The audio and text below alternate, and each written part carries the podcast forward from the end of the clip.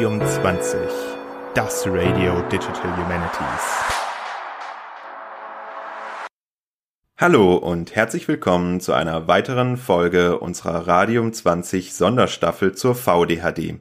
Nach wie vor ist die VDHD in der Phase der Zwischenevents zwischen den beiden Haupteventwochen im März und im September diesen Jahres und in dieser Phase finden viele weitere spannende Veranstaltungen und Workshops statt. Ich bin Jonathan und mit mir dabei sind heute meine beiden Gäste Dominik Kasper und Max Gründgens, beide von der Akademie der Wissenschaften und der Literatur in Mainz. Hallo, ihr beiden. Hallo, Jonathan. Hallo, Jonathan. Die beiden haben ein Event bei der VDHD eingereicht mit dem Titel Keine Experimente in den Digital Humanities. Was man jetzt hier nicht hören kann, ist, dass das keine in Klammern steht. Also es könnte auch Experimente in den Digital Humanities heißen. Und diese Folge ist dahingehend ein bisschen ungewöhnlich, weil die Veranstaltung bereits stattgefunden hat und wir in dieser Folge ein bisschen reflektieren werden, wie die Veranstaltung gelaufen ist und was sich inhaltlich ergeben hat.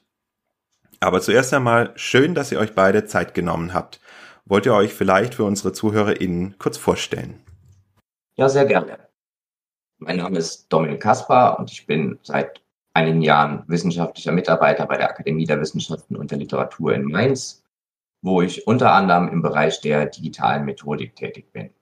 Ja, hallo, mein Name ist Max Grundgens und genauso wie meine Kollegen hier, Dominik Kasper und auch Jonathan Geiger, bin ich an der Mainzer Akademie tätig, auch im Bereich Digital Humanities und digitale Forschung und freue mich auf das Gespräch.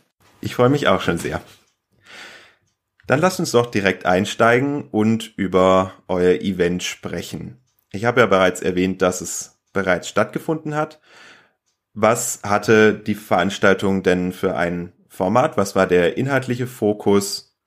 Ja, fangen wir damit mal an. Ja, ähm, es handelte sich um einen ähm, Workshop, den wir im Rahmen der VDAD angeboten haben. Er fand am 24. März statt. Und der Workshop war so aufgebaut, dass wir zunächst ähm, unter dem Titel Keine Experimente in den Digital Humanities mit Fragezeichen natürlich einen Vortrag gehalten haben. Im Vorfeld wurde der Rahmen der Veranstaltung natürlich äh, vorgestellt.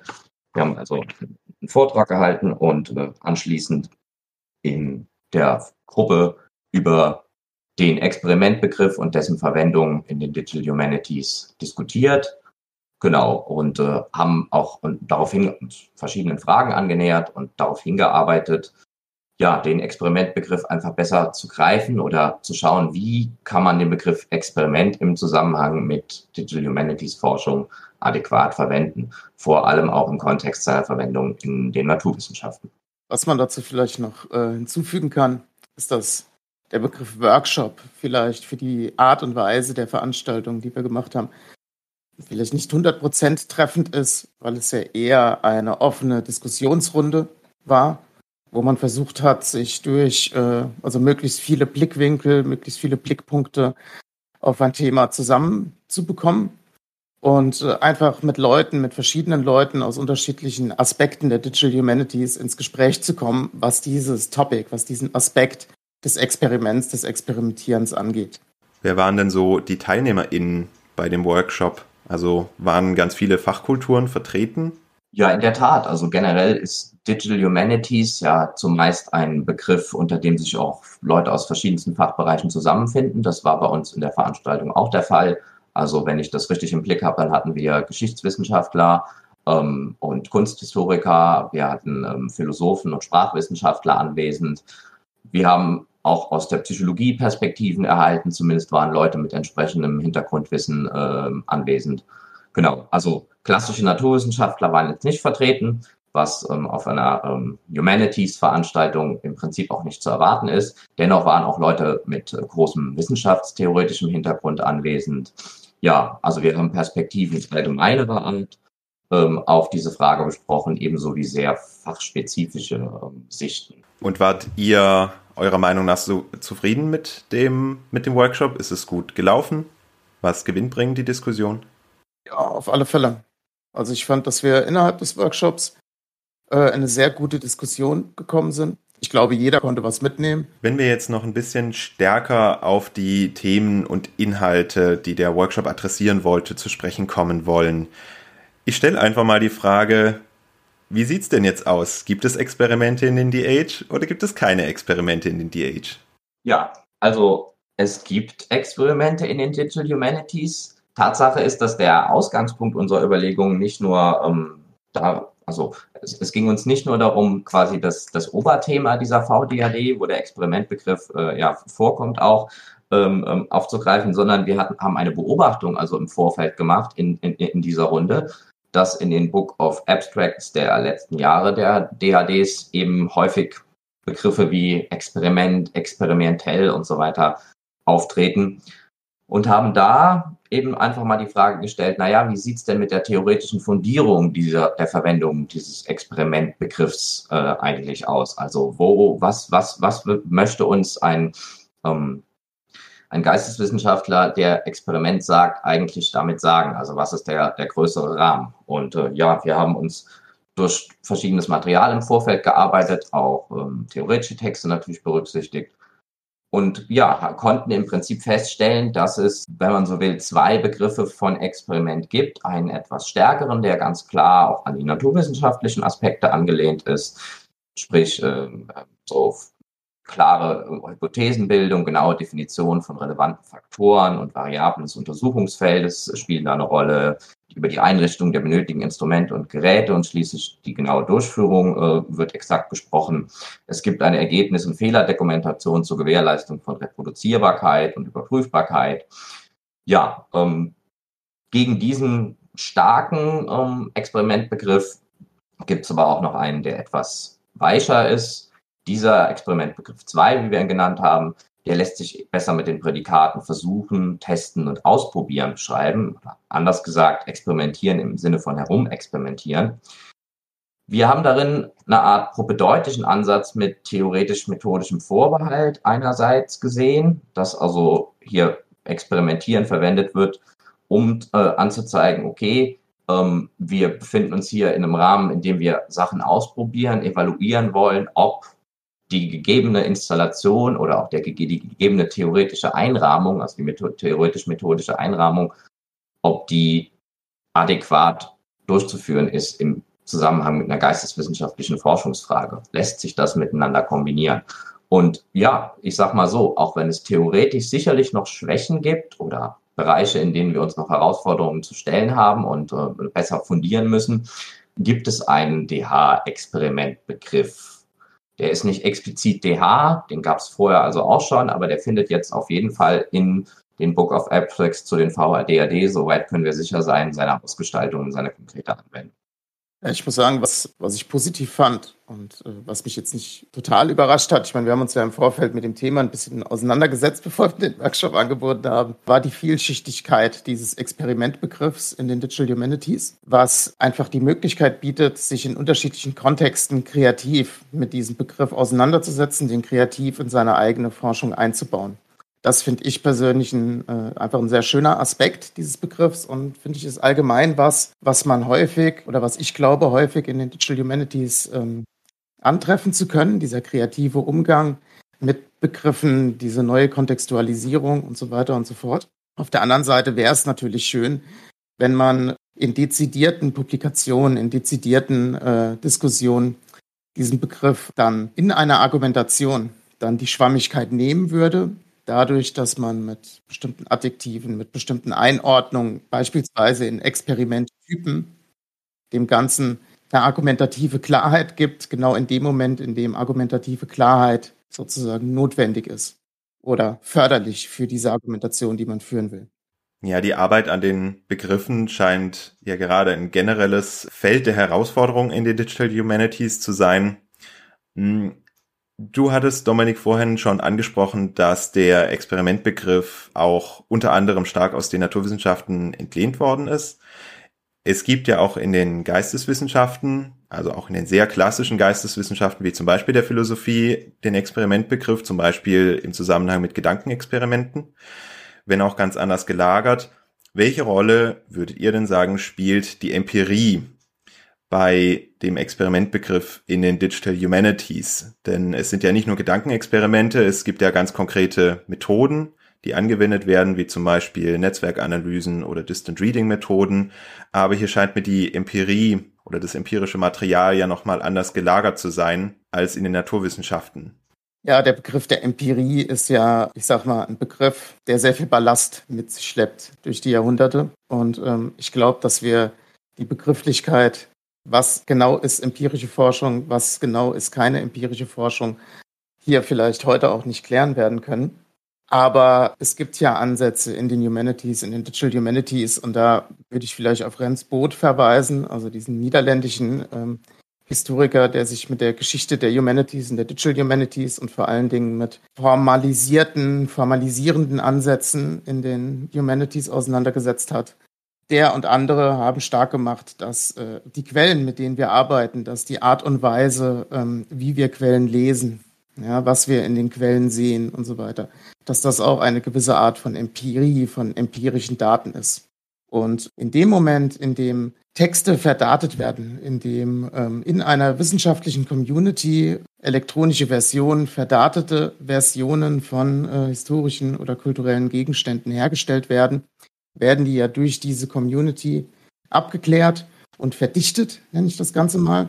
Und dann kann man schon von einer, äh, von einer sehr starken Empirie sprechen, denke ich. Und vor allem werden diese Gegenstände ja dann in ihrer Verdatung auf eine Art und Weise verarbeitet, wie auch die sogenannten sehr stark empirischen Daten in den Naturwissenschaften verarbeitet werden würden. Vielleicht dazu noch die Ergänzung. Also im Prinzip ist es ja, ist es ja so, dass der Gegenstand geisteswissenschaftlicher Forschung jenseits von Digital Humanities wenn man so will, eine äh, Repräsentation von mm, tatsächlichen Geschehnissen mm, darstellt schon. Also betrachten wir uns Quellen, dann berichten die von Beobachtungen oder eben von Dingen, die geschehen sind, ne, in, in, in irgendeiner Form. Aber letzten Endes hat man den tatsächlichen Untersuchungsgegenstand, die Geschehnisse, die Handlungen ja nicht empirisch direkt vor sich. Und wenn man so will, wird, wird diese Thematik erkenntnistheoretischer Art, ontologischer Art sozusagen noch mal ein bisschen verschärft, wenn man in den digitalen Raum hineingeht, wo der, der Status dann die eine, wenn wir eine digitalisierte Quelle irgendwie verwenden, eine verdatete Quelle, wie der Herr Grundgens Max eben gesagt hat, dann liegt hier eine Repräsentation einer Repräsentation vor letztlich. Ähm, und genau. Allerdings kann man sich aus diesem Spannungsfeld letzten Endes nie hinaus bewegen, weil, weil man an das, an das Ding an sich ohnehin nicht rankommt. Das ist ja, wenn man so will, auch bekannt. Und genau, die, dieses, dieses Problem, dass, ähm, dass äh, empirische Beobachtungen durch eine Verarbeitungsschleife mal mindestens gegangen sind, bevor sie in einen weiteren Forschungsprozess eintreten, ähm, seien es die Daten in der Naturwissenschaft oder eben die Quellen und deren Repräsentation in den Geschichtswissenschaften oder in den Geschichts- und Kulturwissenschaften.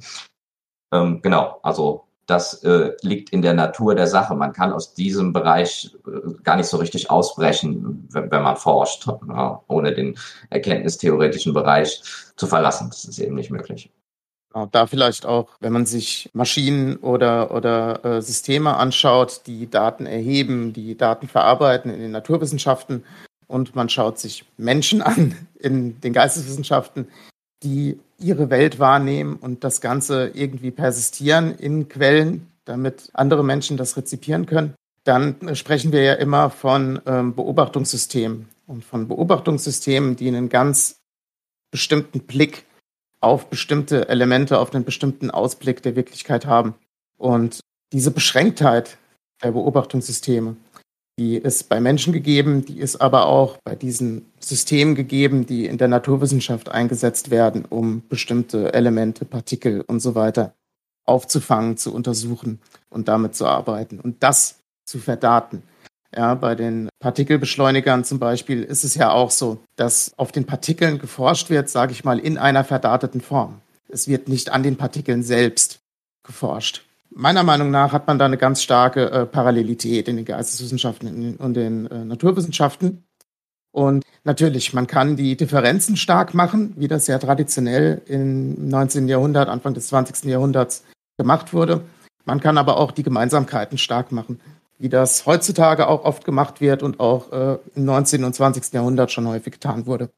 Es sind einfach zwei unterschiedliche Blickwinkel auf dieselbe Sache und wenn man ehrlich ist, könnte man da natürlich auch noch ganz viele Mittelwege gehen und ganz viele andere Blickwinkel einnehmen, die das dann in unterschiedlicher Abwägung wieder synthetisieren. Ja, über die Frage nach der Empirie habt ihr jetzt viel über Verdatung, verdatete Objekte und Daten als Objekte gesprochen und ähm, auch über das Phänomen der Re-Repräsentation von Datenbeständen, also Repräsentationen von Repräsentationen. Ich habe mich jetzt gefragt, vor welche neuen Herausforderungen stellt das denn die Wissenschaft? Also hinsichtlich Reproduktion von Experimenten und die ähm, Determiniertheit von Algorithmen, die dahinter stehen, die wir bei digitalen Methoden ja haben. Aber auch hinsichtlich der Kompetenzen der Forschenden, also Stichwort Data Literacy und digitale Quellenkritik welche neuen Herausforderungen ergeben sich hier auch entlang der Experimente in den Digital Humanities für die Digital Humanities? Zwei ganz wichtige Aspekte hast du ja direkt auch schon äh, angesprochen in deiner zweiten Frage, wenn man so will. Ne? Also wenn wir dazu übergehen, Quellen eben nicht mehr nur zu lesen, sondern sie auch in einer maschinenlesbaren Form aufzuarbeiten, also verdaten, dann kommen natürlich zwei ganz äh, zentrale Aspekte hinzu. Einerseits ist es hm, der Begriff der Medienkompetenz oder, oder, weitergehend die Data Literacy, die, die gegeben sein muss. Da ist auf der einen Seite ist natürlich Aus- und Weiterbildung ähm, zu leisten, weil es zumindest in der älteren Generation der Kollegen noch nicht zur Ausbildung gehört hat, hm, technische Kompetenzen zu erwerben, was heute mehr und mehr um, um gegeben ist, eben halt auch durch Studiengänge die explizit Digital Humanities heißen oder von vornherein digitale Methodik mit äh, integrieren.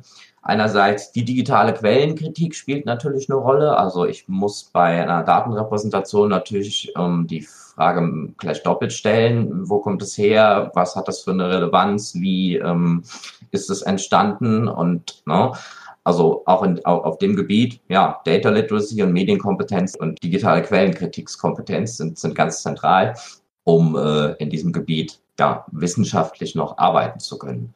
Den ersten Teil deiner vorherigen Frage könntest du dir nochmal wiederholen? Welche Herausforderungen sich hinsichtlich Reproduktionsleistungen, was Experimente betrifft, ergeben, wenn wir diese Methoden auch als algorithmische und mehr oder weniger deterministische Prozesse begreifen. Ich würde da gerne was zu sagen. Ich weiß aber nicht, ob es die Frage jetzt äh, genau beantworten wird oder die nur teilweise streift vielleicht. Aber wenn wir uns darüber unterhalten, wie können wir Forschung besser nachvollziehbar, reproduzierbar machen, nachprüfbar machen, dann denke ich, dass die Technik, die technische Grundlage, um das zu tun, in den Digital Humanities und allgemein, also in der heutigen Zeit, im Grunde schon gegeben ist. Es gibt Technologien zur Versionierung und Bereitstellung wie Git, wo man Forschungsdaten ganz einfach in zwei Klicks veröffentlichen kann, bereitstellen kann. Es gibt solche, ich sag mal, äh, experimentelle oder programmiererische Umgebungen wie äh, Jupyter Notebooks, wo man Code interaktiv ausführbar machen kann im Browser und so Code Notebooks, Computational Narratives ist der Begriff, den die Jupyter-Leute dafür äh, versucht haben zu prägen. Also so eine Kombination aus Text, aus Code, aus Daten, aus ausgeführtem Code auf ausgeführten Daten und Visualisierung zusammenzupacken, weiterzugeben, zur Nachnutzbarkeit, zur Reproduzierbarkeit zur Verfügung zu stellen. Das können wir alles schon. Es wird aber zu wenig gemacht. Und das liegt natürlich an der Ausbildung, also in der traditionellen geisteswissenschaftlichen Ausbildung, zumindest wenn wir jetzt von den historischen Fächern reden, ist das, denke ich, ein Novum, wenn auf solche Dinge wie Git, Versionskontrolle, Programmierung im Allgemeinen, Markabsprachen und so weiter hingewiesen wird. Sondern das wird dann eher ausgelagert in Zusatzkurse, Zusatzqualifikationen zu Digital Humanities oder Summer Schools, die dieses Label tragen. Und ich denke, das Wissen um die Technologien, die schon da sind, das müsste mehr in die Ausbildung der in Anführungszeichen geisteswissenschaftlichen Mutterfächer zurückgetragen werden. Und ich glaube, eine andere Sache ist, dass damit wir mit den Daten experimentieren können, damit wir nachprüfen können, falsifizieren können, reproduzieren können, müssen die Daten natürlich auch verfügbar sein. Und das ist das zweite Ding. Wann publiziere ich meine Daten und wo? und lass andere mit den Daten arbeiten, die ich hier erstellt habe, in mühevoller Kleinarbeit vielleicht. Das ist eine Problematik, die sich ganz viele Leute in den Geisteswissenschaften stellen. weil es ja auch immer darum geht, ich will erfolgreich sein mit meinen Daten und wenn mir jemand anderes die Butter vom Brot klaut, weil ich das einen Monat zu früh veröffentlicht habe und jemand anderes schneller war, dann ist das ist schwierig. Und das ist ja eine Diskussion, die auch schon seit über zehn Jahren, glaube ich, jetzt geführt wird. Und lange Rede, kurzer Sinn vielleicht. Also ich glaube, es braucht mehr Wissenstransfer in der Lehre im Hinblick auf Dinge, die in den Digital Humanities getan werden, im Hinblick auf Dinge, die es da schon gibt. Und es braucht so eine Art, ja, irgendeine Art von Wechsel in der Kultur. Ja, wie man auch auf Datenpublikationen blickt, wie die zitierbar gemacht werden können, wie die als Forschungsergebnis akzeptiert werden können, genauso wie Papers und andere Sachen. Aber vielleicht hast du da auch noch ein bisschen Input, Dominik. Tatsächlich hast du die wesentlichen Punkte aus meiner Sicht da schon angesprochen. Gut, wenn ich das reichhaltige Gespräch ein bisschen resümieren möchte, dann nehme ich zum einen mit, dass die Veranstaltung im März sehr gut gelaufen ist.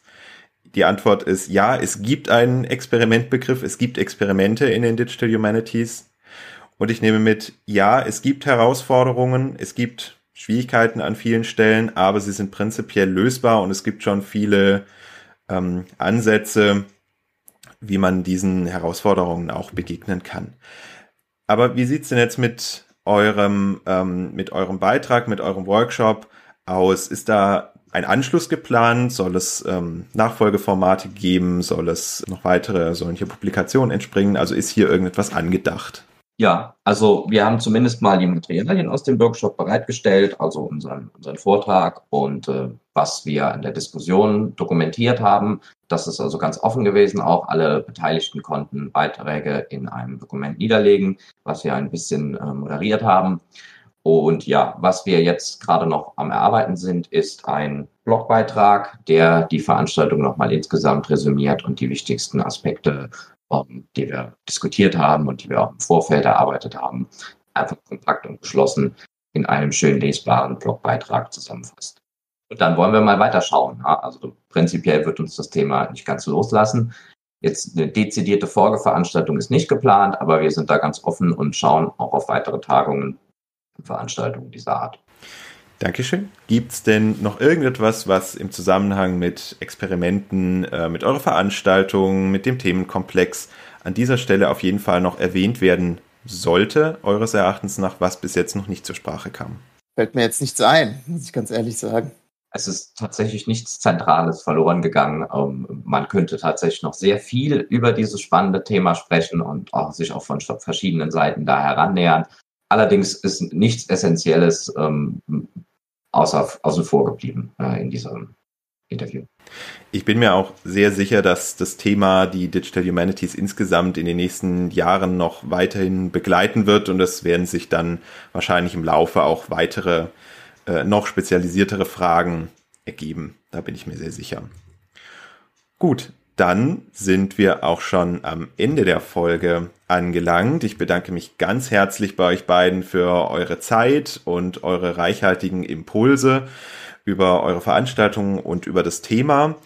Ich habe das Gespräch sehr genossen und gehe jetzt mit vielen weiteren Gedankenimpulsen aus dem Gespräch raus. Ich freue mich auch, dass eure Veranstaltung gut funktioniert hat und hoffe, dass ihr auch noch weiteres Interesse von Seiten der Community, was jetzt auch den Blogpost und so weiter betrifft, bekommen werdet. Also auf jeden Fall vielen Dank, dass ihr beide da wart. Ja, vielen Dank, dass wir da sein dürften, Jonathan. Genau, dem kann ich mich nur anschließen. Wir haben zu danken, dass hier die Möglichkeit gegeben wurde, nochmal über die Veranstaltung zu berichten und äh, das, den Zugang dazu einem größeren Kreis zu eröffnen. Dann hoffen wir doch, dass es bald eine schöne äh, Podcast-Veröffentlichung geben wird. Da bin ich mir sehr sicher. In diesem Sinne auch vielen Dank an euch, liebe Zuhörerinnen und Zuhörer. Wir hoffen, dass euch auch diese Folge der Radium 20 VDHD 2021 Sonderstaffel gefallen hat und dass ihr auch beim nächsten Mal wieder einschaltet. Also bleibt radioaktiv und bis zum nächsten Mal. Tschüss.